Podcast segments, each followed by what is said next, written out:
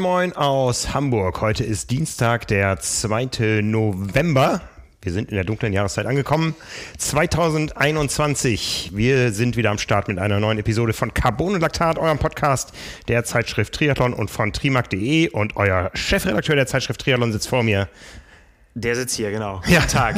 Nils Fließer, das ist mein Name. Schön, dass wir uns heute nochmal sprechen. Ja, sehr schön. Mein Name ist Frank Wechsel, ich bin euer Publisher und wir haben eine, ein, einen bunten Rundflug durchs Triathlon-Geschehen vor uns, wie Ja. jede Woche. Denn es tut sich einiges in der Szene, aber es tut sich auch an anderen Stellen was. Und zwar, es ist Saison. Ja, ja absolut.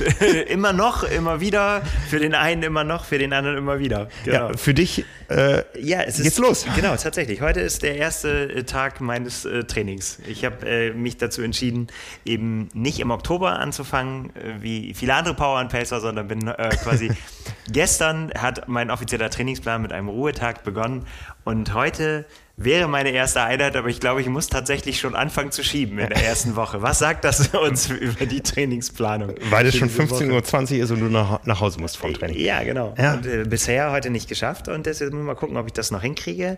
Morgen wäre ähm, eigentlich Rad, aber da mache ich, glaube ich, eher Athletik morgen. Also, ist, ich muss es nochmal hin und her. Es wird ja auch so verdammt früh dunkel, ja. Sonnenuntergang hier in Hamburg 16 Uhr, pff, 16.45 Uhr, geht nichts mehr. so ist es. Es ist, ist jetzt so. Du hast es gesagt, es ist November. Ja, es beginnt die Zeit des Indoor-Trainings und damit auch die Zeit des Vitamin D.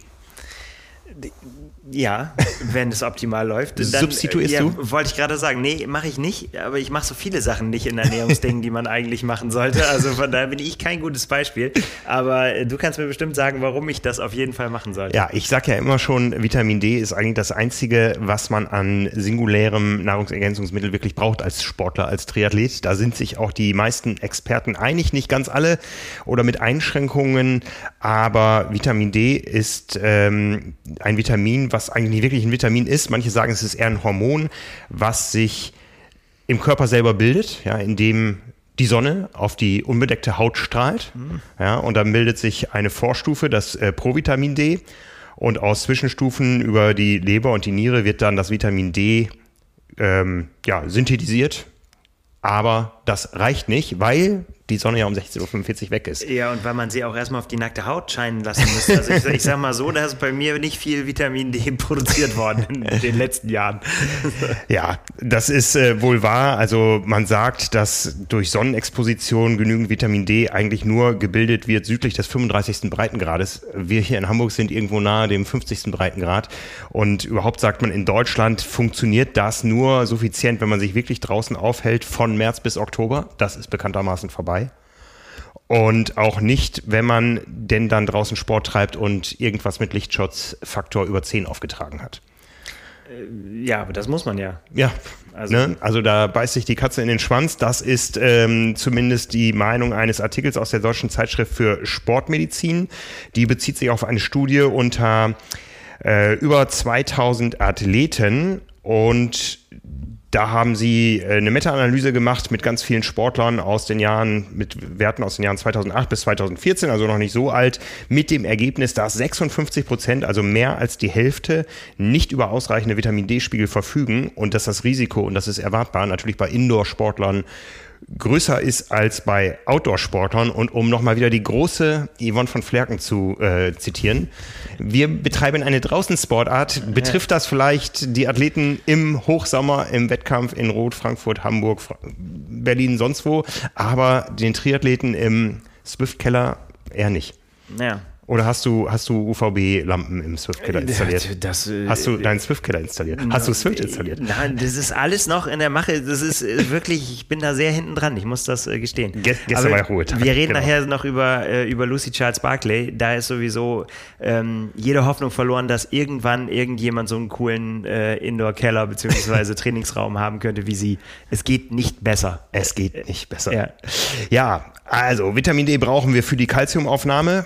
Ähm, Calcium brauchen wir, damit unsere Knochen schön hart und stabil bleiben. Und inzwischen, das war immer so das gängige Muster für Vitamin D. Inzwischen weiß man, das kann auch viel, viel mehr. Es äh, zahlt auf die Muskelkraft ein. Man hat da zum Beispiel festgestellt, dass der Querschnitt und die Anzahl der Typ 2 Muskelfasern vergrößert waren. Die brauchen wir nun weniger als äh, Triathleten, außer ja. vielleicht bei einem dynamischen Startsprung, bei einem WTCS-Rennen, wo wir gleich drauf zukommen noch. Ähm, es schützt aber auch vor Myopathien, vor Muskelkater, hilft in der Regeneration und es sorgt dafür, und da wird es wieder für uns Triathleten im Ausdauersport interessanter, ähm, dass man weniger Infektionen der oberen Atemwege hat mit schweren Symptomen. Und da mag jetzt der eine oder andere denken, hm, Infektionen der oberen Atemwege mit schweren Symptomen, da war doch was dieses Jahr. Mhm. Aber da muss man leider sagen, haben sich die Hoffnungen enttäuscht. Da kam im Mai eine Studie auf den äh, Markt, sage ich mal, aus den USA, die gesagt hat, nein, das Corona-Risiko lässt sich durch einfache Vitamin D-Gaben auch nicht vermindern. Da gab es mal ein bisschen Hoffnung.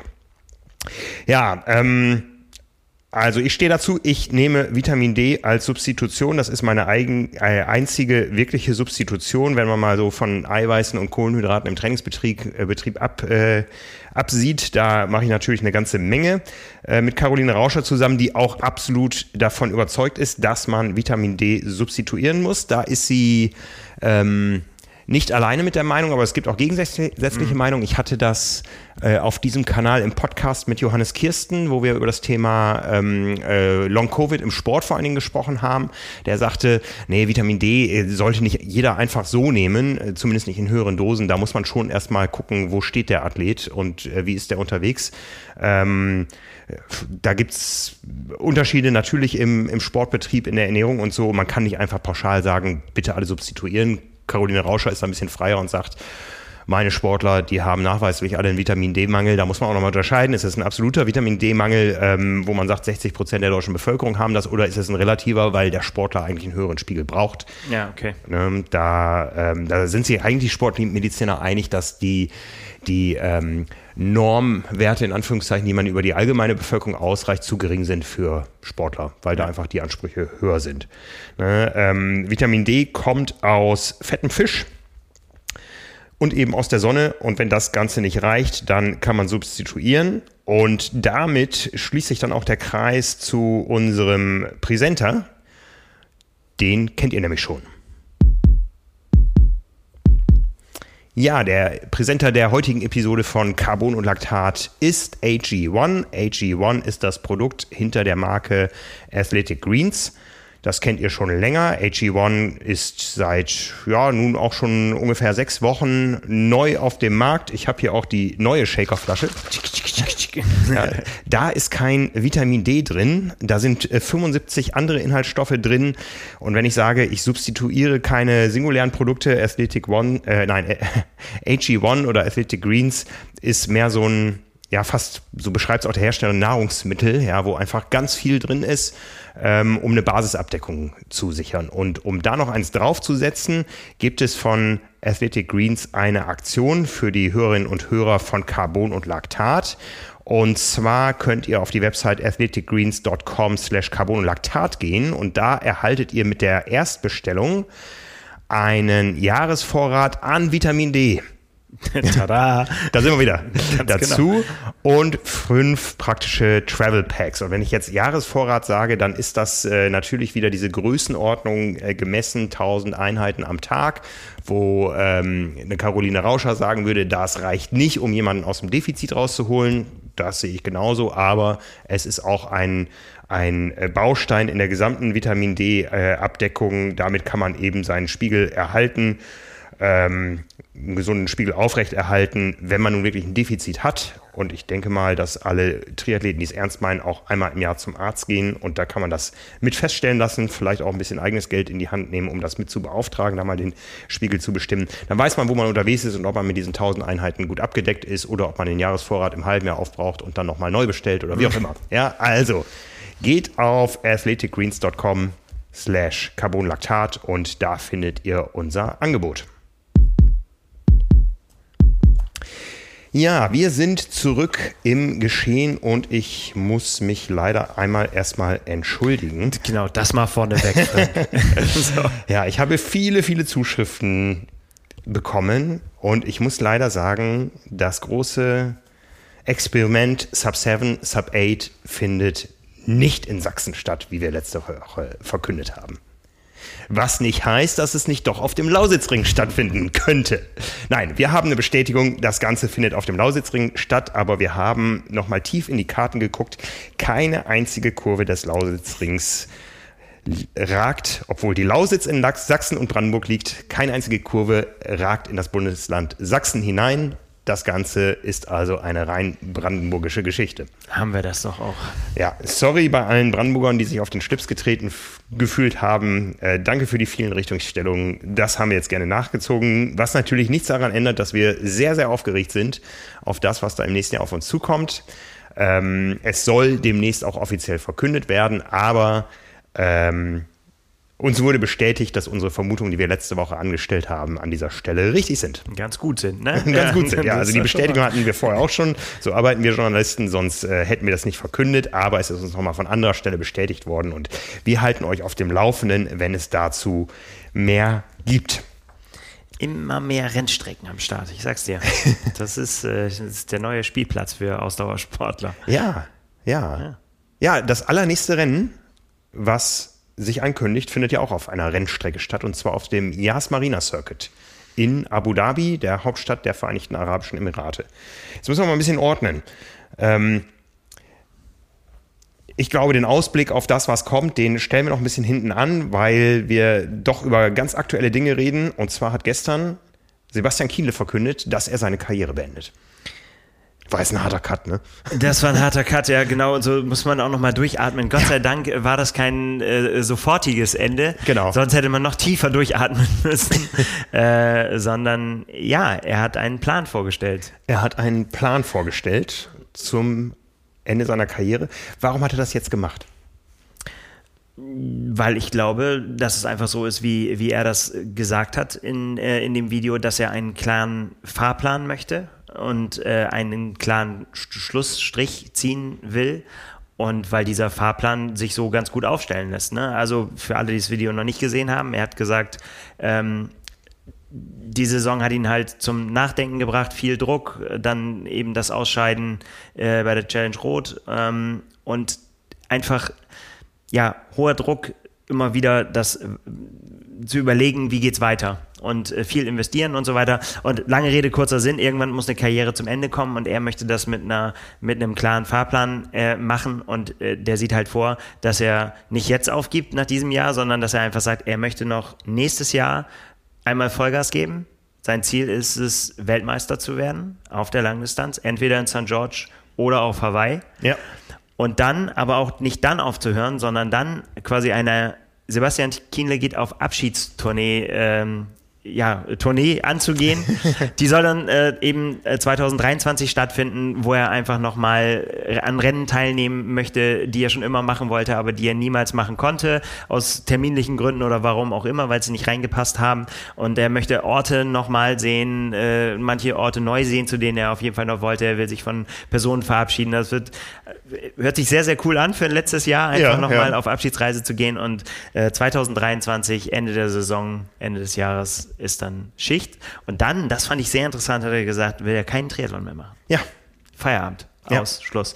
Also er kann sich noch vorstellen, Swimruns zu machen nochmal oder ja, das hat er schon immer auch gemacht, ne? Irgendwie andere Formate, Mountainbike-Rennen, Cape Epic ist, äh, Epic ist er schon gefahren, äh, in, in diese Richtung Sachen zu machen. Aber eben äh, Triathlon ist dann rum. Ja.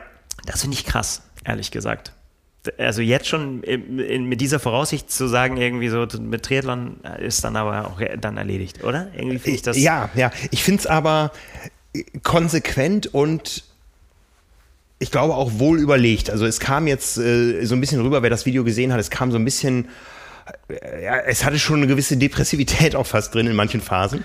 Ja, ne? klar. Aber, aber ich finde, es ist äh, genau richtig, denn jeder sieht, das Jahr 2021 war nicht das größte in der Karriere von Sebastian Kienle. Nee, ja. und das hatte ja verschiedenste Gründe. Das ne? hatte verschiedenste Gründe. Und ähm, er sagt jetzt ganz klar, er rechnet nächstes Jahr mit mir. Und dann habe ich noch ein Jahr Fun. Aber ich glaube auch aus dieser Ansage aus so einer Ansage kannst du die Kraft schöpfen, nochmal alles zusammenzuziehen, um dieses Jahr nochmal richtig voll durchzupowern. Es muss natürlich auch alles mitspielen, vor allen Dingen die Orthopädie. Ja, das ja. Äh, kennen wir Triathleten, die ähnlich als, äh, naja gut, Nein, ähm, das, das, das kennen alle Triathleten über 30, ja. Aber ich glaube, aus, aus so einer Ansage äh, kannst du dann auch noch mal richtig Power schöpfen, um das jetzt noch mal durchzuziehen, weil du weißt, jedes äh, es macht nicht jedes Trainingslager Spaß. Ne? Ich meine, er trainiert gerne auf Fuerteventura und so, da ist immer schön, aber die Strecken sind immer gleich. Der wird sich irgendwann sagen, dieses Intervall an diesem Berg, das fahre ich jetzt zum allerletzten Mal. Ja? Und ich finde sowas motiviert. Äh, ich glaube, dass das typabhängig ist. Äh, das auch. Ich, ich habe ja. nämlich, ich habe mir genau das notiert. Kann man das nächste Jahr wirklich noch so fokussiert Vollgas geben und das Jahr darauf ja auch? Ich meine, letztendlich, selbst wenn es eine Abschiedstournee ist, muss er ja trotzdem noch trainieren und so weiter. Äh, wenn man quasi das Ende so klar vor Augen hat. Ja. Ähm, schafft man das dann durchzuziehen? Weil er, er hat ja gesagt, dass es für ihn so war, dass er zwischendrin nach Trainingseinheiten oder nach Rennen gesagt hat, äh, ich höre sofort auf mit Triathlon. Ne? Mhm, das hat mhm. alles keinen Sinn mehr. Was soll das noch? Ich schmeiß hin. Und dann wieder besonnen, wieder geredet und wieder neu angefangen und so weiter. Es will ihm, niemand will ihm das wünschen, aber solche Momente wird er ja auch im nächsten Jahr haben, ne? wo, wo was irgendwie nicht läuft und wo man krank ist und ne, wo ein Rennen abgesagt wird und Verletzung und vielleicht ein Radsturz oder wie auch immer. Tausend Sachen können passieren, die Normalität sind im Leben eines Profis. Ja, aber du siehst die Finishline. Ja, aber ist die Frage ist, ob man nicht dann auch vielleicht sagt irgendwie so, da kann ich auch gleich aufhören. Wenn ich, ob ich jetzt nächstes Jahr aufhöre oder jetzt dann komm, dann höre ich jetzt auf. Ja. Das ist halt die Frage. Ich glaube nicht, dass das so ist. Deswegen, ich glaube, dass äh, Sebastian Kienle der Typ ist, der das sich so überlegt hat, dass das für ihn die Motivation ist. Also im Prinzip genau das, was du gesagt hast.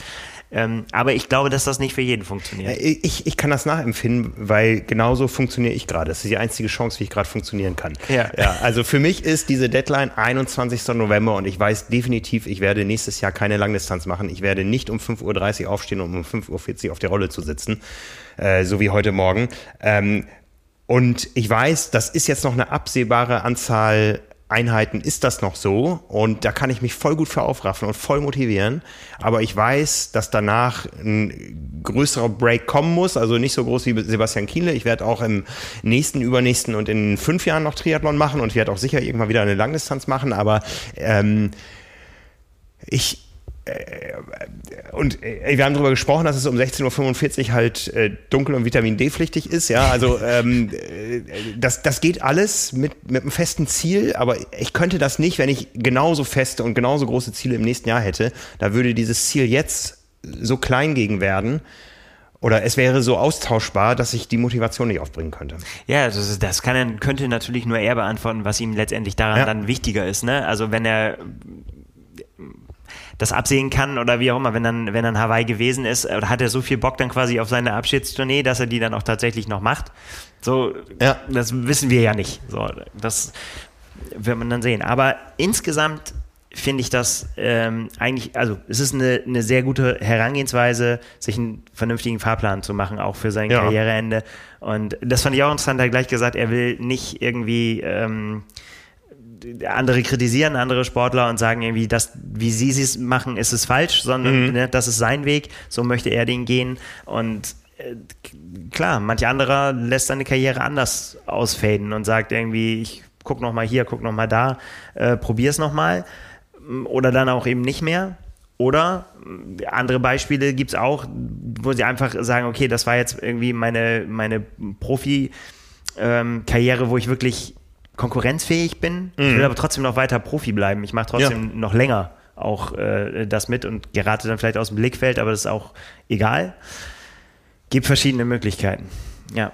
Ja, es hat mich trotzdem nachdenklich gemacht, weil es tatsächlich so ist, dass ähm, das jetzt ja wirklich echt auch in den nächsten Jahren einfach ein paar Namen einfach auch altersbedingt, sagen wir es mal so, wie es ist, auch gehen werden. Ganz klar. Manch einer hat es ja auch viel länger durchgezogen, als man gedacht hat. Ja, ja.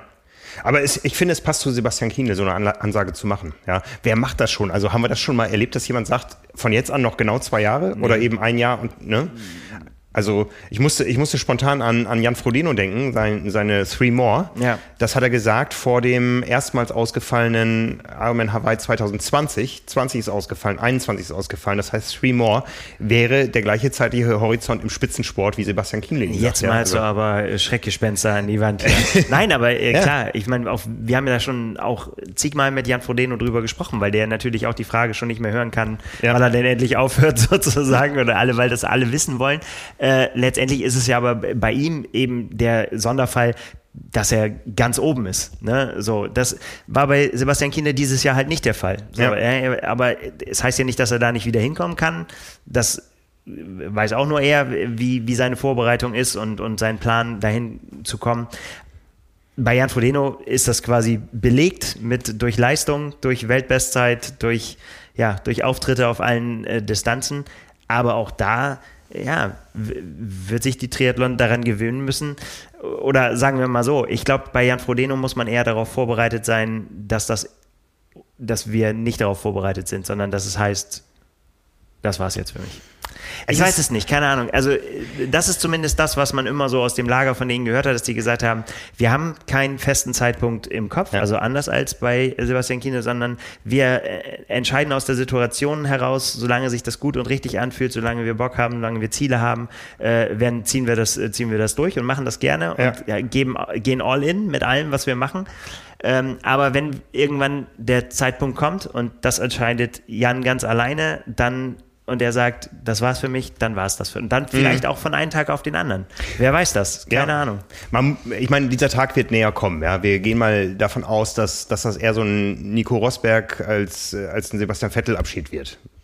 Das, Kann man das so sagen? Ja, ich habe keine Ahnung von Formel 1, aber ich glaube, ich weiß, was du meinst. Ja, ne? also ich meine, und bei Nico Rosberg kam es ja wirklich absolut überraschend, Genau, weil der Weltmeister und raus, ne? Weltmeister und raus Ja. und, und das in einem Alter, wo man auch äh, mehrfach hätte Weltmeister werden können. Über dieses Alter ist Jan Frodeno weg, der kann auch noch mehrfach Weltmeister werden, aber ich glaube nicht, dass der ähm, noch dreimal Dritter wird auf Hawaii oder dreimal in die Top, in Nein. die Top Ten kämpft oder so. Das, das wird er nicht machen. Ja? Also der wird schon, ähm, zu meiner Sicht, das irgendwie wahrscheinlich auch erlauben kann, irgendwann dann aufhören, wenn er sagt, okay, ähm, ich habe nichts mehr zu sagen.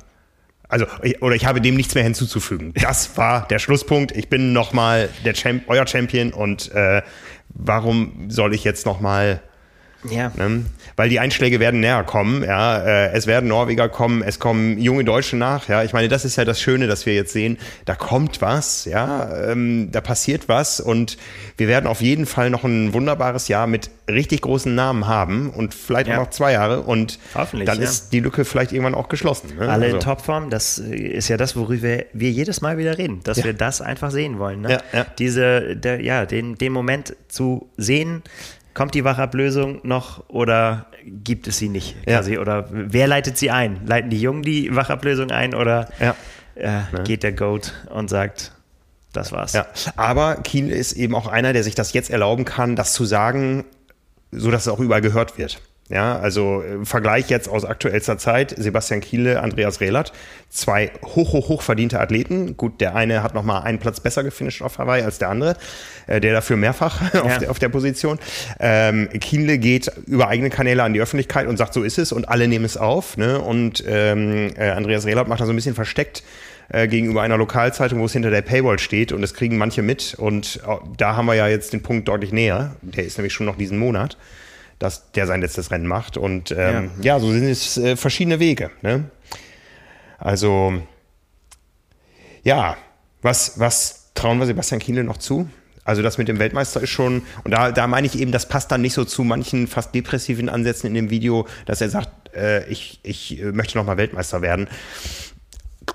Ob der das wirklich glaubt, du musst ja an was glauben, aber Doch, äh, doch also und äh, Sebastian Kind, also nehmen wir dieses Jahr mal aus, so, ne? Und äh, die, die, er war bei so vielen wichtigen großen Rennen, die auch mega stark besetzt waren, ne? Hat er sie entweder gewonnen oder ist Zweiter geworden, weil Jan Frodeno vor ihm gelandet ist. Also natürlich nicht immer, gab auch anderes Rennen, andere Tage, auch auf der 70-3-Distanz und so weiter, aber der hat ohne Frage so oft bewiesen, dass er ganz, ganz oben mitspielen kann.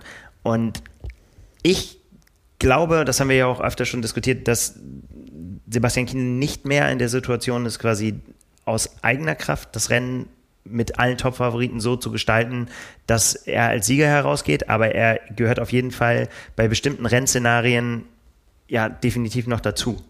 Und äh, warum soll das nicht gelingen? Das kann, es ist ja nur, weil es immer so ist, dass Jan Frodeno keine schlechten Tage hat, bis auf einmal auf Hawaii, ne, wo wir es gesehen haben, mhm. ähm, kann das ja trotzdem passieren. Ne? Das, ich meine, Daniela Rief ist das beste Beispiel bei den Frauen, ne? wo ja, man ja. das auch nicht für möglich gehalten hat. Und äh, ja, auf einmal kommt's. Und äh, so kann das genauso passieren und er kann da sein in einer Topform, die er vielleicht jetzt nicht hatte dieses Jahr.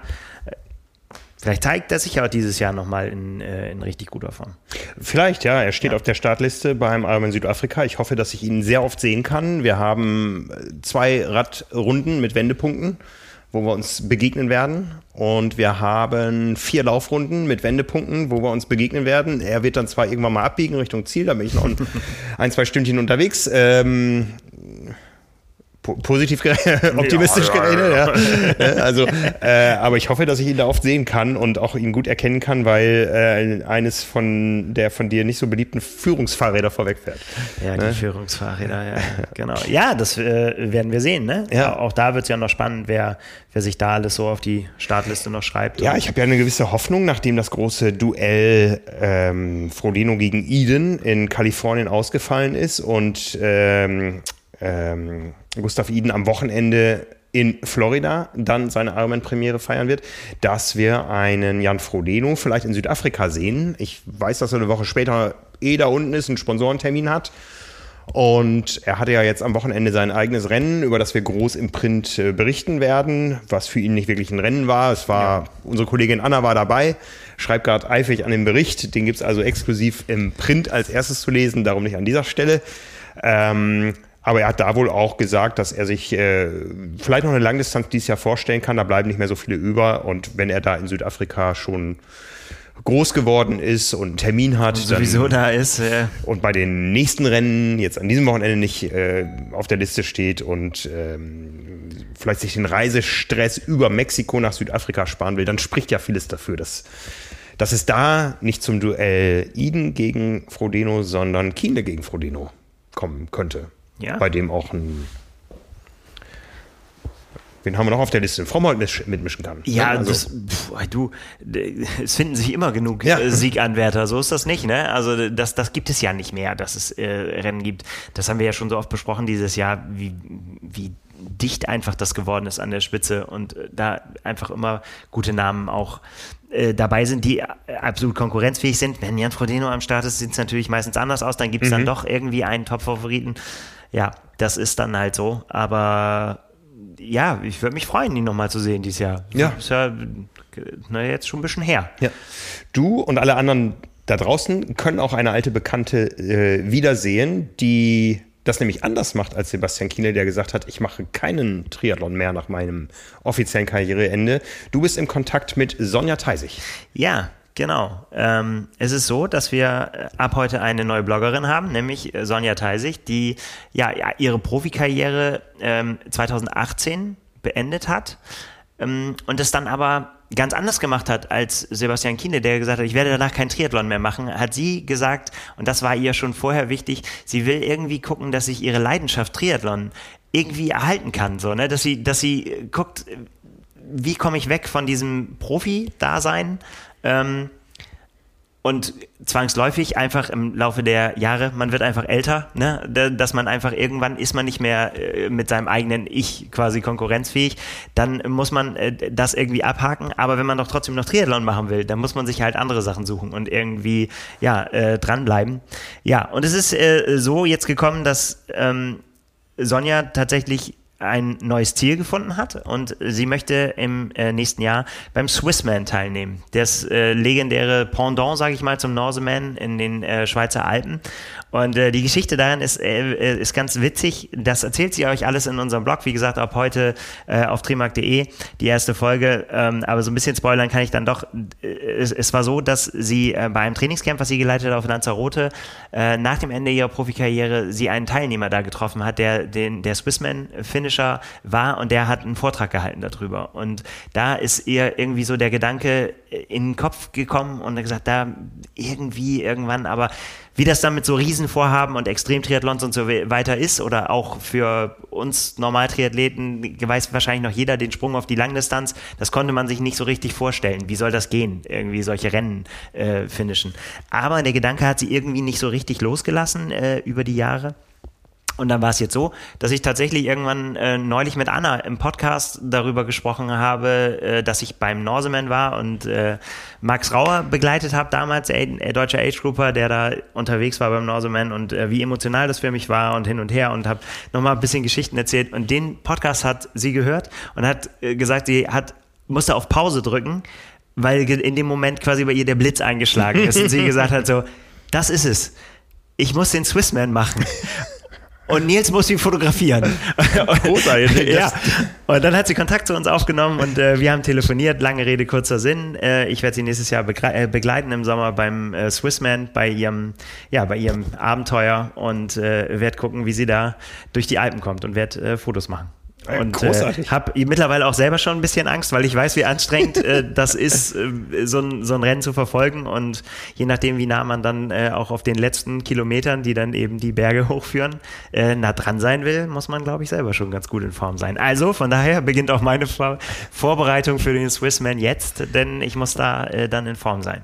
Ja, sehr schön, sehr ja. schön. Und das ist halt total cool, finde ich, weil es einfach auch so ist, äh, also äh, Sonja ist dann, wenn sie da im Start steht, 46, äh, weiß aber selber noch nicht so richtig, äh, was sie für, mit was für Ambitionen sie da an den Start gehen soll und darf und sollte und so. Hat er jetzt aber auch schon unfassbar viel gemacht, dann äh, ist, ist ähm, erfahren in, in, hat erste Trailruns gemacht, Bergläufe und äh, also wirklich ist heiß wie Frittenfett, das anzugehen und ist einfach, ja, ähm, will sich einfach diese Herausforderung stellen. Und eine Herausforderung ist es definitiv, es ist halt äh, klassische Langdistanz von den Kilometern, aber zusammengenommen 5575 Höhenmeter. Ähm, oh. Also, ähm, ja, das ist ein schönes Brett, geht auch durch wunderschöne Natur. Es geht über den Gotthard, über den Furka und den Grimselpass. Also Rennradfahrer, die sich in Schweizer Alpen auskennen, die sagen dann so, ja, ja, ja, und haben die Bilder von den Kopfstein, Kopfsteinpflasteranstiegen vor sich. Also wirklich legendäre Pässe. Und äh, ja, aber da es ja nun Triathlon ist und nicht nur Rennradfahren, äh, wie beim, weiß was ich, keine Ahnung, Alpenbrevet oder so, äh, kommt man dann natürlich irgendwann nachts mal zum Laufen und dann äh, muss man noch auf die kleine Scheideck hochrennen, die auf äh, dann, wo das Ziel auf über 2000 Metern Höhe dann auf einen wartet und dann hat man den Swissman Extreme Triathlon bewältigt. Ich glaube, das wird richtig gut. Ähm, gibt ein lustiges Video auf der Swissman-Seite. Die haben äh, die Anmeldung, muss man sagen, also die Registrierphase läuft gerade, ist äh, just gestern gestartet.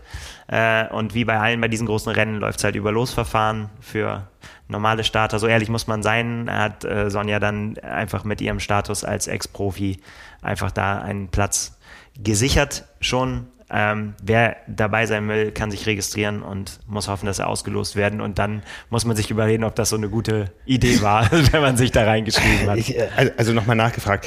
Sie hat sich dieses Rennen äh, bei vollem Bewusstsein freiwillig wegen der Höhenmeter ausgesucht? Ja, äh, wegen einfach wegen dieser Faszination, die sowas auf einen. Ich meine, guck's dir doch an, Norseman, alles Mögliche irgendwie so. Ich meine, wer springt freiwillig in so einen eiskalten Fjord äh, von der Fähre runter? Ich, ich, ich, kann, ich kann zumindest einen Haken dran machen seit dem Wochenende an die Four Horsemen, falls dir die was sagen. Das ist eine Strecke auf Swift, ja, ja mit äh, ein paar Bergen mit insgesamt 2100 Höhenmetern mein Sohn hat gesagt, lass uns mal die Strecke fahren, die fehlt mir noch. Ich wusste ja nicht, auf was ich mich einlasse. Ne? Ähm, wir sind sie ja nicht wirklich zusammen gefahren, weil in dem Moment, wo es bergauf ging, er mit seinen 55 Kilogramm und meine 75, da muss die Software nochmal ein Update erfahren bei ja, Swift. Ja, also ist da, nicht da, richtig da, da, da, hatte ich ja null Chance. ja, also er war am Ende zehn Minuten vor mir da, aber ja, ähm, also ich freue mich auf Südafrika weil es da hoffentlich windig wird und nicht ganz so viele Höhenmeter sind. Das sind meine Kriterien. Ja. Ne? Siehst du, so hat jeder seine äh, Vorlieben. genau, genau. Ja, ich glaube, das wird richtig cool. Also ich bin sehr gespannt, freue mich da sehr drauf und ich glaube, man kann sich auch auf den Blog freuen, weil die Sonja hat da echt viel zu erzählen, glaube ich. Und äh, also mich hat schon die erste und ich kenne auch schon die zweite Folge, ähm, die dann in, äh, in einigen Wochen oder in zwei Wochen oder so, wenn dann wird, wir werden nach und nach, je nachdem, wie viel dann kommt, wird es in regelmäßiger äh, Zeit, wird sie halt jetzt darüber berichten, über ihre Vorbereitung, über das, was sie jetzt schon gemacht hat, eben auch nochmal sich selbst so ein bisschen vorstellen, woher sie kommt, äh, was es, was es für, ja, was sie für Eindrücke schon jetzt gesammelt hat und ähm, ja, erhofft sich auch von der Community Tipps. Also wenn es hier unter uns äh, erfahrene äh, Swissman-Finisher gibt, ich glaube, äh, da können wir, können wir beide von profitieren. Ja, auf jeden Fall. Ja, so viel zum Thema Karriereplanungen. Äh, ich bin gespannt, was da, ich meine, es sind ja nicht die einzigen Athleten, die die drei vorne schon länger vorne stehen haben und ich glaube aber, dass ein Sebastian Kiele mit einer solchen Ansage auch wieder Maßstäbe setzt, ja. Und ähm, ich bin mal gespannt, was wir noch so hören. Und natürlich freuen wir uns auch darauf, Athleten, die mit denen wir früher mal mehr Umgang hatten, so wiederzusehen, wie du jetzt mit Sonja Theisig. Schöne Geschichten. Das sind ja. Geschichten, die der Triathlon schreibt. Ja. Ne? Ja, ähm, wir haben das Thema Formel 1 schon mal kurz angeschnitten. Das World Triathlon Championship Series Rennen in Abu Dhabi findet nämlich auf einem Formel 1 Kurs statt. Ja, also der Lausitzring, nochmal, in Brandenburg ist kein Formel-1-Kurs, da werden andere Dinge gefahren. Wir sind neulich gelaufen auf einem, äh, aktuell muss man vom Status her, glaube ich, sagen, ehemaligen Formel-1-Kurs, dem Hockenheimring. Ich weiß nicht, du hast bestimmt schon mal irgendwas auf dem Nürburgring gemacht, oder? Äh, ja, ähm, Festival besucht. okay, okay, okay. genau. Aber sonst selbst noch nicht, nee, nee. Ja, ich Aber ich war in Suzuka und in äh, Spa und in, oh, wie heißt das andere noch? In Frankreich auch noch irgendwo einer. Habe ich vergessen. Aber da bin ich Rennrad gefahren schon. Okay, okay. Und äh, ich meine, mit Suzuka und, äh, und Spa waren, habe ich ja schon gesagt, zwei dabei, die aber auch wirklich abartig, wo es abartig rauf und runter geht. Ganz, ganz, ganz fürchterlich. Also es ist wirklich anstrengend, auf solchen Kursen zu fahren. und da ist der Nür gehört der Nürburgring natürlich auch dazu. Ja. Ich kenne aus Triathlon-Sicht die Formel-1-Strecke von ähm, Montreal. Da war mal eine Weltmeisterschaft, die ursprünglich im Münchner Olympiapark hätte stattfinden sollen. Damals hat es sowohl von der, oder ist es sowohl an der Wasserqualität als auch an der Sportpolitik gescheitert. Äh, die WM wurde vergeben nach Montreal, das war glaube ich 97 oder sowas, irgendwie, irgendwie so. Ne, das kenne ich aus Triathlon-Kreisen. Dann selber ähm, gefahren, Abu Dhabi, nein Quatsch, äh, Bahrain ja. beim Ironman 73. Und äh, Abu Dhabi bin ich bisher nur erwandert. Da gab es jahrelang den Abu Dhabi International Triathlon, da gab es ja auch dieses Triathlon-Team mit Faris ja, Al-Sultan, der dann immer mit so einem ähm, Plüschkamel ins Ziel gelaufen ist in der Zeit. Und da gab es ein Rennen mit äh, ziemlich krummen Distanzen. Ich weiß, die Radstrecke war 200 Kilometer lang und die Laufstrecke ja, war 20 ja. oder so und auch so, wie ich es mir wünsche, flach und windig. ja, und, und heiß. Und äh, ein Bestandteil war eben der Yas Marina Circuit, der dann nach Ende dieses internationalen Triathlon-Geschehens, was aus England damals organisiert war, ähm, eine Wiederauferstehung erlebt hat in der World Triathlon Championship Series. Ja, und äh, ähm, wie gesagt, ich bin das nur abgewandert, gefahren bin ich da nur Achterbahn. ist ja, gut. Ja, das, äh, da gab es nämlich nebenan die Ferrari World mit der schnellsten Achterbahn der Welt mit Höchstgeschwindigkeit 240 km/h, 4,8 G Beschleunigung, was bedeutet in unter 5 Sekunden von 0 auf 240 km/h und ich saß mit einem damals noch quietschenden äh, Michael Rauschendorfer, der ja von uns gegangen ist, ein paar Jahre später, saß ich in der ersten Reihe und äh, wir sind mit schlotternden Knien ausgestiegen und haben gesagt, boah, war das geil. das hört sich so an. ja. Äh, rasant wird es auch am Wochenende, wobei das Wochenende in der islamischen Welt ja etwas anders gelagert ist. Die Rennen finden nämlich schon am Freitag statt und das auch zu sehr angenehmer Zeit und zwar um 11 und um 13 Uhr. 11 11.11 Uhr 11 und 13.11 Uhr hat nichts mit Karneval zu tun, auch wenn wir uns so langsam dem 11.11. Ja, 11. nähern. Kommt, äh, in die Nähe. Genau, äh, starten die beiden Rennen, sind live im Internet zu sehen, wenn man den entsprechenden Zugang hat. Und zwar gehen zuerst ins Rennen die Männer und zwei Stunden später eben die Frauen. Zwei Stunden Abstand heißt, das sind nur Sprintdistanzen, da ist genug Pause zwischen. Und wir gehen als Führende in die Saison. So ist es. Ja, ähnlich wie in der Formel 1 Hamburg macht es möglich. Hamburg macht es möglich, genau. Ja. Ähnlich wie in der Formel 1 ist es ja so, ähm, diesmal aber aus anderen Gründen, Corona-bedingt, dass die äh, Weltmeisterschaftssaison quasi jahresübergreifend läuft. Die Saison hat begonnen in Hamburg mit den Siegen von Laura Lindemann und Tim Hellwig, die beide mit der Startnummer 1 in Abu Dhabi starten werden. Ja, aus deutscher Sicht sind, fangen wir jetzt chronologisch an, bei den Männern noch am Start Johannes Vogel, Jonas Schomburg und Lasse Nigat-Priester, der ja auch schon einen Weltcupsieg aufzuweisen hat. Ähm, und bei den Frauen ist die zweite deutsche Olympiastarterin Annabel Knoll am Start. Nee, die hat abgesagt. Die hat abgesagt. Muss ich dir, habe ich gerade eben vorhin noch auf Instagram gesehen. Ah. Genau, ist, die hatte äh, Erkältung, kein Covid, aber ähm, ja, fühlt sich nicht in der Lage, da an den Start zu gehen bleiben noch vier, wenn du nicht auch da aktuellere Meldungen hast. ich halte den Mund jetzt. Annika Koch, Lena Meissner und die deutsche Meisterin Lisa Tertsch. Und die treffen auf ein illustres Feld. Man muss ja heutzutage, wenn man, das gilt ja fast auf Kurz- und Langdistanzen so, äh, man guckt erstmal immer, wo sind die Briten. Bei den Männern ist das äh, überschaubar. Bei den Frauen ist es nicht nur von der Quantität viel, da sind nämlich 1, 2, 3, 4, 8 Frauen gemeldet, sondern auch ein interessanter Name im Programm.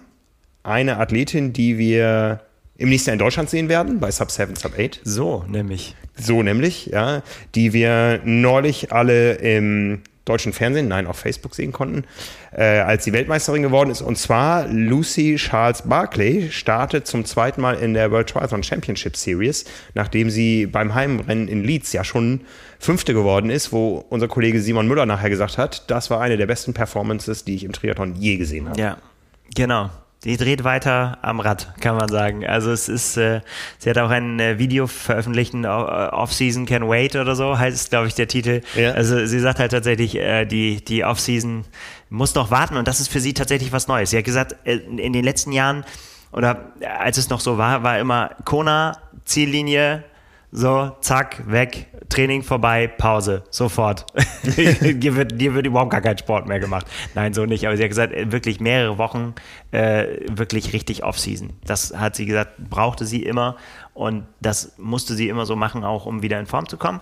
Und jetzt sieht das alles ein bisschen anders aus. Ne? Dieses Hawaii-Ding äh, gab es irgendwie nicht. Und irgendwie tanzt sie auf so vielen Hochzeiten und hat so viel zu tun, dass äh, das noch nicht so richtig, also sie will auch eine Off-Season machen, ja. aber noch nicht jetzt. Ja, so. ja, Fand ich sehr, sehr interessant. Also sie hat äh, äh tatsächlich, also auch was jetzt schon wieder alles war. Der London-Marathon haben wir drüber gesprochen. Ja. Dann hat sie äh, an, einem, an einem Schwimmwettkampf in Essex teilgenommen, wo sie, wo sie wirklich so viele Disziplinen durchgegangen ist. Jetzt bin ich wirklich bei Schwimmen bin ich echt raus. Ich habe wirklich überhaupt gar keine Ahnung von denen, was sie da gemacht hat. Aber was bei mir hängen geblieben ist, sie hat äh, die 100 Meter Brust geschwommen in 1,22 und das hat sie gesagt, das war eine äh, neue PB für sie, weil das hat sie das letzte Mal mit zehn Jahren gemacht. So, und hat jetzt quasi ihr zehnjähriges Ich äh, geschlagen und äh, wurde aber auch von ganz vielen anderen Kindern geschlagen, hat ja, gesagt. 1,22 ist keine glorreiche Zeit. Die einfach schneller waren als sie. Aber sehr stolz auf sich hier. Ne? Ja. Und äh, was hat sie noch gesagt? 200 Meter Freestyle in 2,5 habe ich hier noch stehen und 50 Back in 31,6. Okay, okay. Also das sieht eher nach einem Trainingswettkampf insgesamt aus. Ja, ja. Aber PB ist PB. Das, PB ist, das PB, muss ja. man einfach, das muss man dann einfach verschweigen, den Rest. Muss man einfach sagen, habe ich neu aufgestellt, fertig. Ja, bei uns im Schwimmverein, wir haben uns immer drüber geschritten, ob äh, Rücken oder Brust keine Lage ist, die man ja, da Schwimmart sagt man heutzutage. Da bin ich raus. Ja. Da bin ich ja. sowas von raus. Ja, de, äh, also von deswegen ähm, äh, Offseason hat für sie noch nicht angefangen. Stattdessen, äh, du hast gesagt, es ist eine Sprintdistanz, wird die erste Sprintdistanz ihres Lebens sein. Auch uh. geil, ne? Dass man, dass man sagen kann, okay, ist meine Weltmeisterin so äh, und hat einfach noch nie eine Sprintdistanz gemacht. Weil ich meine, dieses ganze Super League war halt äh, Ultra-Sprint, mhm. Supersprint und äh, Leeds war olympische Distanz, deswegen jetzt erste Sprintdistanz ihres Lebens. Ja. Und äh, ich glaube, das ist für sie eine ganz, ganz wichtige Standortbestimmung. Sie sagt ja, das hat sie bei uns im großen Interview in diesem Sommer ja auch äh, gesagt, sie träumt von den Olympischen Spielen als Triathletin. Ja, und das sind jetzt ja auch nur noch, ich sag mal, in zwei Jahren ist, muss der Drops bald gelutscht sein, ja. was die Quali betrifft, ja. ja. Ähm, Paris 24 im Sommer. Es wird maximal drei Britinnen geben und diese Standortbestimmung, das meine ich gar nicht mal international. Sie muss jetzt erstmal gucken, wie äh, ranke ich überhaupt so unter den Britinnen, weil es dürfen maximal drei mit. Und wenn ich jetzt sehe, ich bin zwar Zehnte der Welt, aber nur siebte Britin, dann brauche ich mir gar keine Hoffnung machen äh, oder muss ordentlich daran arbeiten. Ja, ich glaube eher das Zweite. Genau, ich glaube mhm. nämlich eher das Zweite. Also sie sagt auch, dass das jetzt hier noch so, ähm, äh, wie hat sie gesagt, Learning in Progress oder so. Mhm. Also, dass sie wirklich tatsächlich guckt, ähm, dass sie, sie weiß, dass sie noch besser werden muss in ganz vielen Sachen. Äh, und, aber sie, sie will jetzt aber auch schon anfangen. Ich meine, die hat, auch sie will auf so viel Hochzeit tanzen nächstes mhm. Jahr, ne? 73 Titel verteidigen. Sie will Ironman-Weltmeisterin werden. Sie will mhm. Sub 8 äh, auf dem Lausitzring äh, hinter sich bringen. Und sie will aber eben auch dieses Ziel nicht aus den Augen verlieren. Und um dann auch wirklich immer weiter auch, äh, jetzt, da kannst du das besser erklären, äh, braucht sie ja Punkte, ne? Sie, sie muss ja Punkte sammeln. Und mhm. deswegen ist, ist halt jetzt der, der Zeitpunkt, wo sie das noch machen kann. Ich meine, jetzt ist sie halt noch gut. Sie hofft, dass sie äh, auch schon von der Super League gelernt hat, aber ansonsten war es auch wieder sehr, sehr inspirierend für mich zu sehen, dass sie einfach dann zu Hause hingeht und einfach Wechseltraining macht. Ne? Ja. Fährt immer um ihr Haus, immer um den Block und äh, aufspringen, abspringen, wie kommt sie da am besten rein in die Schuhe und so weiter. Ähm, ja, wie man das so macht, wenn man keine Sekunden liegen hat. Aber, die, aber diese Akribie tatsächlich, ne, finde ich sehr inspirierend. Und einfach auch diese, diese Offenheit im Geist zu sagen, irgendwie so, ich gehe das an und ich gehe das mhm. an und ich mache Langdistanz und 70-3 und dann will ich Weltmeisterin werden, habe ich jetzt abgehakt und dann mache ich noch einen Schwimmwettkampf und London-Marathon wollte ich auch machen und so weiter. Mhm. Aber auf mich wirkt das so, als wenn das alles trotzdem sehr dosiert und geplant. Also es ist jetzt kein, kein Quatsch dabei, sondern äh, ihr ist klar, dass sie jetzt da nicht äh, sofort gewinnen kann, vermutlich. Mhm. Aber sie will halt gucken, dass sie dranbleibt und gucken, wo sie besser werden kann. Ja. Oder wie sie gesagt, sie hatte jetzt drei, drei Wochen, um 20 Jahre Vorsprung der anderen aufzuholen, was so Wechseltraining und Kurzdistanz, äh, Sprintdistanz-Erfahrung angeht. Die hat sie einfach nicht. Und, äh, aber immerhin hat sie jetzt ja, ein bisschen was ja. investiert. Wenn man allein auf die Britin guckt, Beth Potter ist dabei, Georgia Taylor Brown, die hier in Hamburg Weltmeisterin geworden ist äh, vor etwas mehr als einem Jahr und bei den Olympischen Spielen wahnsinnig aufgelaufen ist am Ende. Äh, Jessica Learmonth ist dabei, Non Stanford ist dabei, Vicky Holland ist dabei. Also das ist ähm, mehr, mehr, geht nicht, ne? Wäre mal interessant zu wissen, wie die das alle so finden. Oh ja. Hm. Ne? Das entzieht sich meiner Kenntnis, ja. aber das ist ja manchmal, äh, ja, weil sie ist ja da wirklich, ne? Die, die, sie ist ja direkt äh, Quereinstieg vom Schwimmen äh, sofort in die Langdistanz mhm. als Age-Grouperin und äh, dann direkt zu den Profis. Die hat ja einfach wirklich null äh, Kader-Vergangenheit. Ja.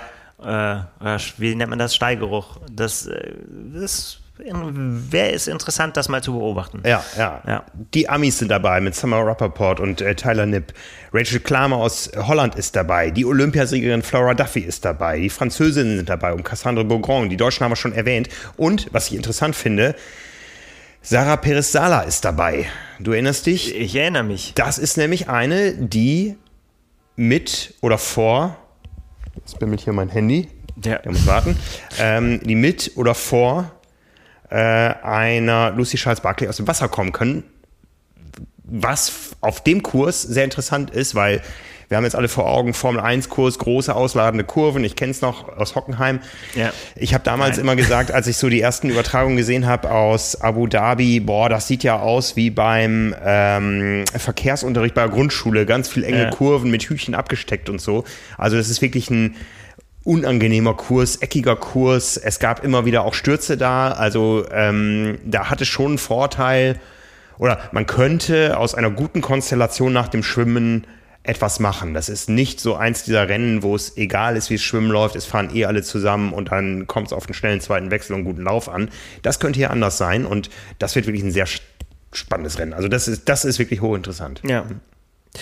Ja, ja, und wie gesagt, die Deutschen gehen alle irgendwo mit niedrigen Startnummern an den Start. Das ist ja eine Startliste, die sich aus dem äh, WM-Ranking ergibt, wo momentan eine Laura Lindemann führt. Ja, also die Deutschen haben da einen Ruf zu verlieren. Die haben nämlich in Hamburg hier gut die Saison begonnen. Und haben sie aber auch wirklich. Also ja. ne, da müssen wir auch den vorhin schon besprochenen Andreas Rehlert, man kann immer nur gegen die gewinnen, die an der Startliste stehen. Ja. Und das haben sie halt hier mit Bravour erledigt. Ja, Absolut. Ja, bei den Männern ähm, fehlt der Olympiasieger. Der hat anderes vor. Den werden wir diesen Monat ja auch noch auf der Langdistanz sehen, zum ersten Mal in Cozumel. Cozumel ja. Ähm, der andere Norweger, der ist am Start jetzt am Wochenende, kommen wir gleich zu, auf einer anderen Langdistanz in Florida. Und der dritte im Bunde, Kaspar Storns, der hält quasi die norwegische Wikingerfahne hoch äh, im, im äh, WM-Zirkus. Ähm, ich weiß jetzt gar nicht, die Norweger haben ja das erklärte Ziel äh, damals gesetzt, wir werden Olympiasieger. Ob ob das so ein Projekt war und das hat man jetzt erreicht und jetzt werden wir Hawaii-Sieger oder ob das ähm, auch noch Perspektive hat nach das Paris. Das ist eine gute Frage, das kann ich ehrlicherweise nicht beantworten. Ich weiß nur aus, äh, aus den Erzählungen, dass es tatsächlich auch nur so angelegt war bis jetzt. Also, dass ja. er, auch wenn es schief gegangen wäre, dass man dann hätte erstmal sehen müssen, ob das überhaupt weitergeführt werden kann. Ich ja. meine, so eine Goldmedaille ist ja immer ein gutes Argument zu sagen, man macht noch ein bisschen was. Ja, also das Männerstarterfeld, muss man ehrlich sagen, steht so ein bisschen hinter dem Frauenstarterfeld zurück. Äh, es gibt auch da große Namen am Start, aber es fehlen auch einige der großen Namen und von daher, ähm, ja, bin ich da wirklich mal ein bisschen gespannter auf das Frauenrennen, muss ich sagen. Ja, und äh, da bin ich auch ehrlich, ich komme ja auch eher so von den längeren Distanzen, was so, so meine Begeisterung angeht. Da bin ich einfach äh, so weit, wobei Olympia mich da ganz weit nach vorne geholt hat. Das, äh, das haben wir hier auch besprochen. Ähm, von daher bin ich tatsächlich echt auf Lucy Charles Barkley sehr, sehr gespannt. Ja. Ob, ob sie das nochmal, weil Leeds war einfach, das war gigantisch, was sie da abgerissen hat. Äh, ja, bin ich gespannt. Ja. Und by the way, weil wir schon drüber gesprochen haben, sie, äh, vielleicht sehen wir sie ja auch nochmal wieder, ne? Von wegen auf vielen Hochzeiten tanzen. Äh, sie hat gesagt, sie will, es ist nur nicht spruchreif, aber es könnte sein, dass sie auch dieses Jahr noch ein Rennen macht, bevor sie dann tatsächlich in die Offseason geht. Ja, wer weiß, wo, wo sie das noch so hinführt von Abu Dhabi gibt es da Direktflüge nach Südafrika? Äh, weiß ja nicht. Ja, gute Frage. Es bleibt nicht mehr viel über, ja. Also ähm, ich sag mal, sie wird nicht äh, einen Tag nach dem WM-Rennen in Abu Dhabi einen Ironman Florida machen. Ähm, es gäbe noch die beiden Langdistanzen in Südafrika und Cozumel und dieses Rennen, äh, was ja inzwischen ein sehr illustres Starterfeld zusammengesammelt hat, was im letzten Jahr PTO World Championship oder PTO Championship war, ähm, Challenge Daytona hieß jetzt Clash. Ja. Clash ist richtig, ne? Ja, Clash Daytona Clash. Ähm, Anfang Dezember, wo wir, glaube ich, noch mal ein richtig gutes Starterfeld, was sich ähm, auf einer kürzeren Mitteldistanz mischt aus allen möglichen äh, Interessengruppen des Triathlons, wo es, glaube ich, nochmal richtig zur Sache gehen wird. Ja. Aber dazu später mehr. Genau, aber interessanterweise, jetzt bin ich schon wieder unterbrochen, das ist mir noch gerade noch Kein eingefallen, Problem. weil du vorhin von dem äh, Sponsorentermin von Jan Frodeno gesprochen hast in Südafrika, äh, der ihn da ja hin, äh, äh Lucy Charles Barkley hat den gleichen Sponsor. Trägt die gleiche Armbanduhr? Ja. Okay. Und ah. Äh, wer weiß, Nachtigall, vielleicht äh, trapst sie ja auch da irgendwo in der Gegend rum. Ja. Aber das ist wilde Spekulation, wir wissen es überhaupt nicht. Keine Ahnung. Ah, ey, irgendwann komme ich in die Verlegenheit, eine Kamera mitzunehmen auf die Strecke, bei dem, was mir da so immer wieder entgegenkommen wird. Ach nee, diesmal nicht. Ja, ähm, dazu aber, das ist noch nicht alles, was sich in Abu Dhabi abspielen wird. Und zwar findet am gleichen Stadt auch die Weltmeisterschaft im Paratriathlon statt. Da haben wir drei Eisen im Feuer und zwar in der, Alter, in der Altersklasse, in der Wertungsklasse PTS 4 Wolfgang Probst und Elke van Engelen und in der PTS 5 unseren Paralympicsieger, unseren Paralympics-Doppelsieger Rio und Tokio Martin Schulz. Das Ganze geht schon früh am Freitagmorgen los und ihr könnt am Freitag dann bei uns sehen, wie es denen dort ergangen ist. Jo. Insgesamt 122 Teilnehmer am Start in zwölf Klassen. Also es gibt zwölf Weltmeister, sechs bei den Männern, sechs bei den Frauen und das Ganze eben vor wirklich eindrucksvoller Kulisse. Ja, das war der Freitag. Am Samstag geht es dann weiter. Also dieses Wochenende ist äh, früh gelagert. ne? Denn äh, wir blicken nicht nach Osten, sondern nach Westen. Da findet, wie jetzt schon erwähnt, in den USA, in Florida, ein Ironman-Rennen, Entschuldigung, ein Ironman-Rennen statt, was ausgeschrieben war zunächst als Profi-Frauen- und Age-Group-Rennen. 3000 Age-Gruppe am Start. Dann ist der Ironman California im wahrsten Sinne des Wortes ins Wasser gefallen. Ja. Und man hat sich überlegt, wir laden die Profi-Männer, die in Kalifornien gestartet wären, doch nach Florida ein. Das waren also zwei äh, Rennen, die sich quasi ergänzen, so wie wir es hier auch haben. Die Männer wären in Kalifornien gestartet, die Frauen in Florida. Jetzt starten sie alle in Florida. Das Frauenfeld ist natürlich schon ein bisschen länger äh, in Mache und ein bisschen bekannter. Ähm, ich glaube, es ist auch vom Aufbau einfacher zu sagen, ach komm, jetzt mache ich nochmal einen Trainingsblock und mache dann eben doch ein späteres Rennen vielleicht in, ja, auf Cozumel oder wie auch immer. Mhm. Ähm, von daher ist das Männerfeld nicht ganz so groß. Jetzt fangen wir aber bei den Männern an, weil es da dann tatsächlich zum ersten Start auf der Langdistanz des 73-Weltmeisters, des zweifachen 73-Weltmeisters Gustav Iden kommt. Ja, wie, wie, wir schon gesagt haben, ohne Jan Frodeno. Ja. Also von wegen dieses äh, Duell, äh, zu dem wir es ja gemacht haben, seien wir mal so ehrlich, ja, ja, irgendwie so, ne, bei allen anderen Startern, die da auch noch. Ähm, was ich aber ganz interessant finde, ist, dass jetzt auch so im Nachhinein, ähm, Gustav Iden hat auch schon im Vorfeld kurz vor, äh, kurz vor dem Rennen eben auch gesagt, so, mh, hm, ich war erkältet, so, ne, mal gucken, wie es am Wochenende läuft und äh, hat mich ein bisschen umgehauen. Training musste zurückstecken. Jetzt im Nachhinein hat er gesagt, er hätte in Kalifornien nicht um den Sieg kämpfen können. Es wäre nur darum gegangen, irgendwie das Ding zu erledigen und mal einen Haken dran zu machen und äh, zu hoffen, dass man dann das mal äh, weiß, wo man steht. Und ähm, aber er hätte wäre nicht konkurrenzfähig gewesen. Äh, ja, und das sieht jetzt vielleicht ein bisschen anders aus. Ich meine, sicherlich immer noch kein optimales Szenario mit so einer Krankheit zwischendrin, aber ein paar Tage Zeit und ähm, hat er jetzt schon gehabt. Umgezogen, äh, schauen wir mal. Also für was auch immer es dann gut sein will, aber ich meine, das ist natürlich äh, die große Frage, ne? Wie performt er jetzt da auf der auf der Langdistanz? Ja, also äh, Kalifornien stand ja so ein bisschen unter dem Label rekordverdächtiger Kurs nicht sonderlich spannend. Ähm, der in Florida ist genauso rekordverdächtig. Ja. Noch weniger spannend. Also in der Streckenbeschreibung, die Strecke sieht so ein bisschen äh, kantig aus, aber es sind viele, viele sehr, sehr lange Geraden. Das heißt, äh, selbst wenn dann Wind weht, es müsste sich relativ gut ausgleichen. Der höchste Punkt liegt 161 Fuß, das sind gut 50 Meter über dem Meer, wenn man nämlich über eine schiffbare Brücke fährt. Ja? Also wie in Bremen. Genau, oder hier die Kühlbrandbrücke, die es dieses Jahr nicht gab beim Arm in Hamburg. Ja, also letztendlich ein sehr, sehr schneller Kurs, ähm, ein hochmotivierter äh, Gustav Iden, der es mit einem sehr schnellen Radfahrer Cameron Worth zu tun bekommt und einem, der wieder sagt, ich kann mir das nicht nur im Fernsehen angucken. Das Ganze läuft übrigens live und zwar ab äh, 12.45 Uhr deutscher Zeit ist der Start. Am Samstag 12.45 Uhr, also plant eine lange Radeinheit auf der Rolle am Samstag. Ähm, das Ganze läuft live und kostenlos auf Facebook, auf dem Kanal Ironman Now. Ähm, ja, Lionel Sanders sagt, ich kann das nicht im Fernsehen gucken, ich muss dabei sein. Genau. Ne? Ja, und Cameron Worth hast du schon gesagt, also von daher äh, super, also das wird wieder sehr, sehr, äh, wieder spannend, viele Rennszenarien möglich. Ja. ja. Und äh, ja.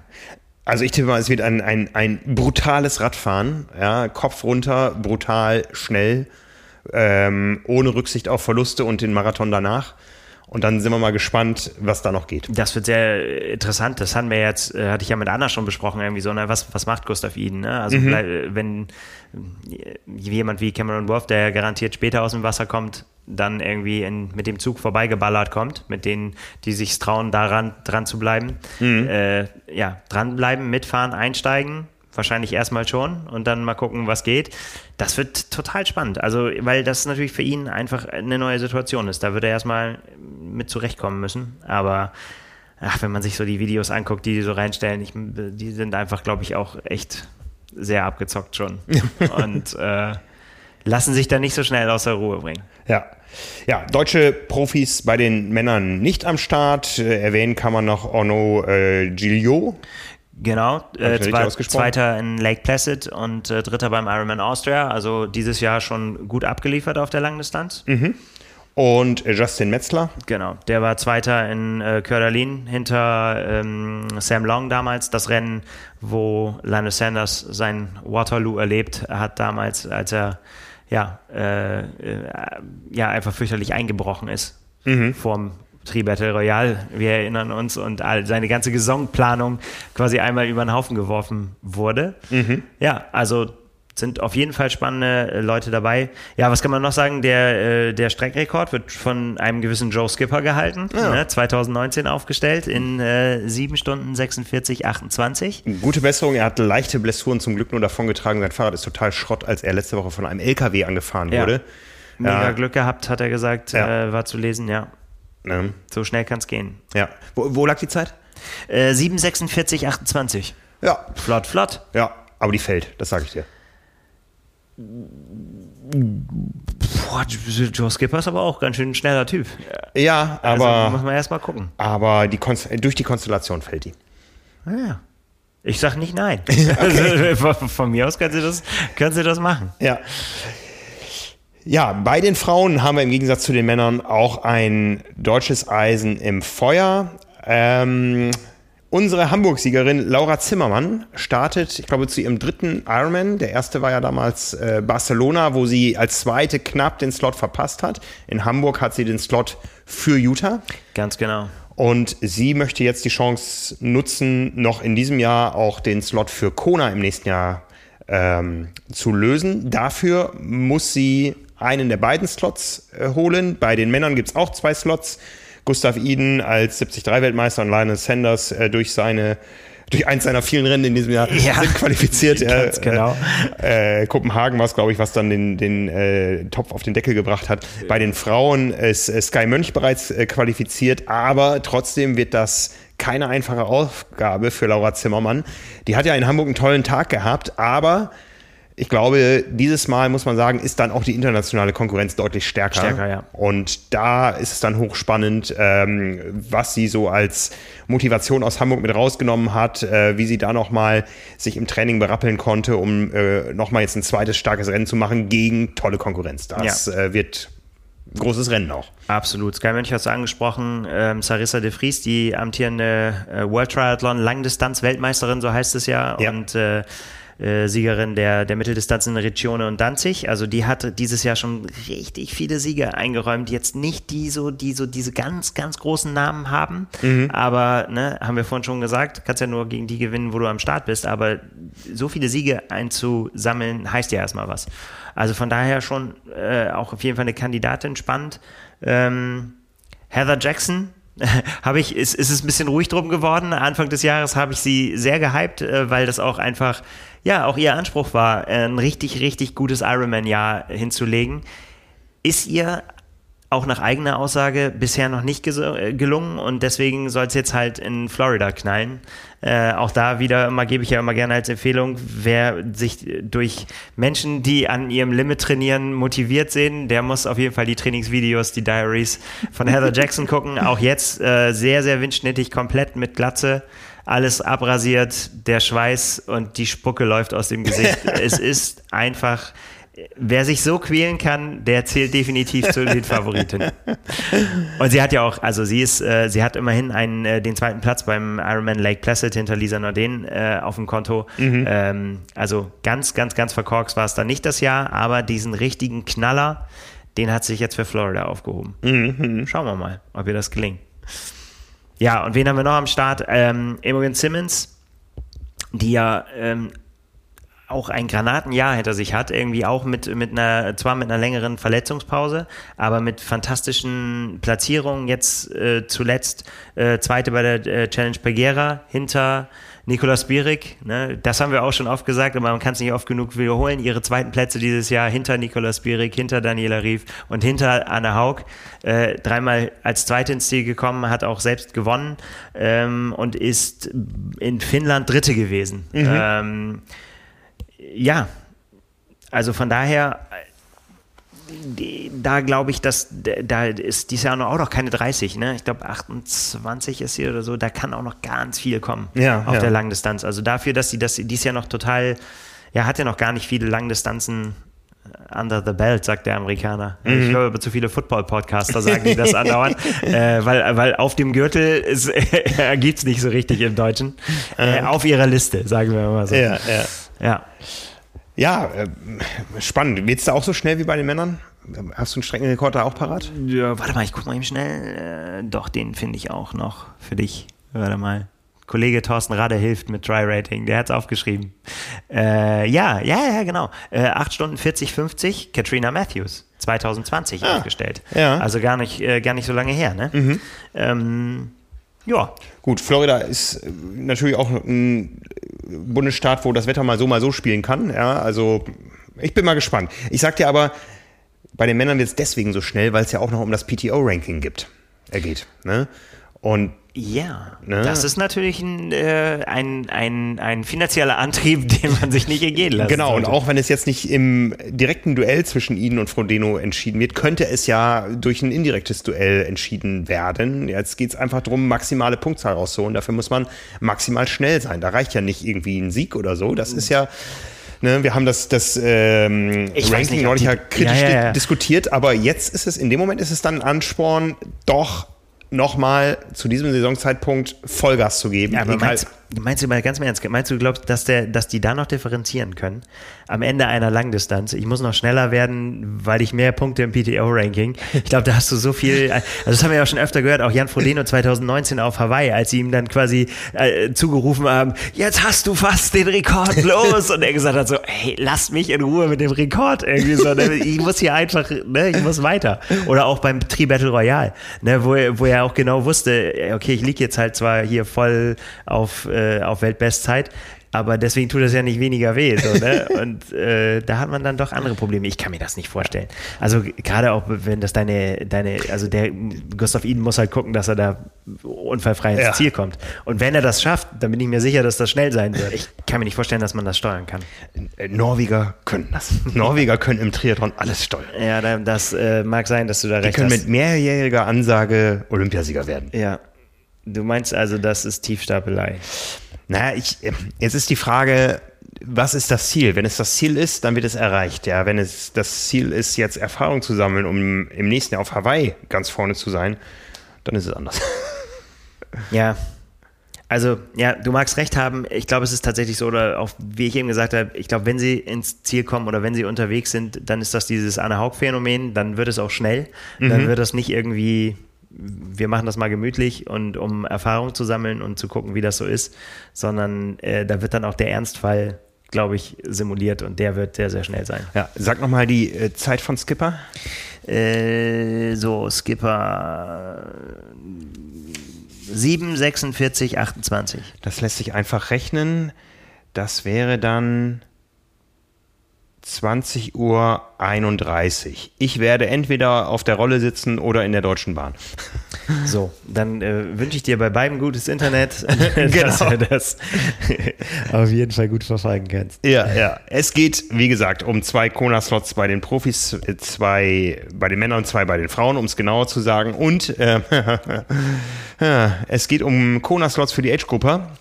Laut Quali-Liste für Kona 2022 sind es 45. Laut Pressemitteilungen des Veranstalters sind es 75. Es geht schon wieder los. Mhm. Wir schauen, lass uns mal überraschen. Und es geht für die Profis noch um 100.000 Dollar insgesamt. Ja. Preisgeld. Ja, darum geht es auch fast bei den Age-Gruppern, denn ich habe äh, gesehen, durch Zufall ist es mir aufgefallen, also ähm, ist mir nur ins Auge gefallen, das Startgeld für Hawaii liegt inzwischen bei 1100 US-Dollar. Hm. Ne? Ähm, plus, aber, aber, nicht mehr in Bar wie früher. Zack, zack, nicht zack, mehr in Bar wie früher, wie ich neulich noch erzählt habe. Äh, plus 4,712% hawaiianischer State Tax und 8% Gebühren für den Zahlungsdienstleister Active. Also das kommt in der Summe auf ungefähr 1070 Euro. Äh, das muss man ausnutzen. Flat. ja. Flat, flat, flat. Ja, damit wären wir nicht am Ende dieser Woche, die ja noch einiges äh, bereit hat, äh, sondern am Ende dieses Podcasts. Es ist auch wieder Schlusswoche. Auch wie, das, wie immer. Ja, irgendwie ist immer Schlusswoche. Ja, also, Irgendwo auf dieser Welt ist ja. immer Schlusswoche. Ja, fast. Genau. Nächste Woche Dienstag hören wir uns dann am Tag der Druckfreigabe. Genau, also, da bin ich wieder völlig zerstört.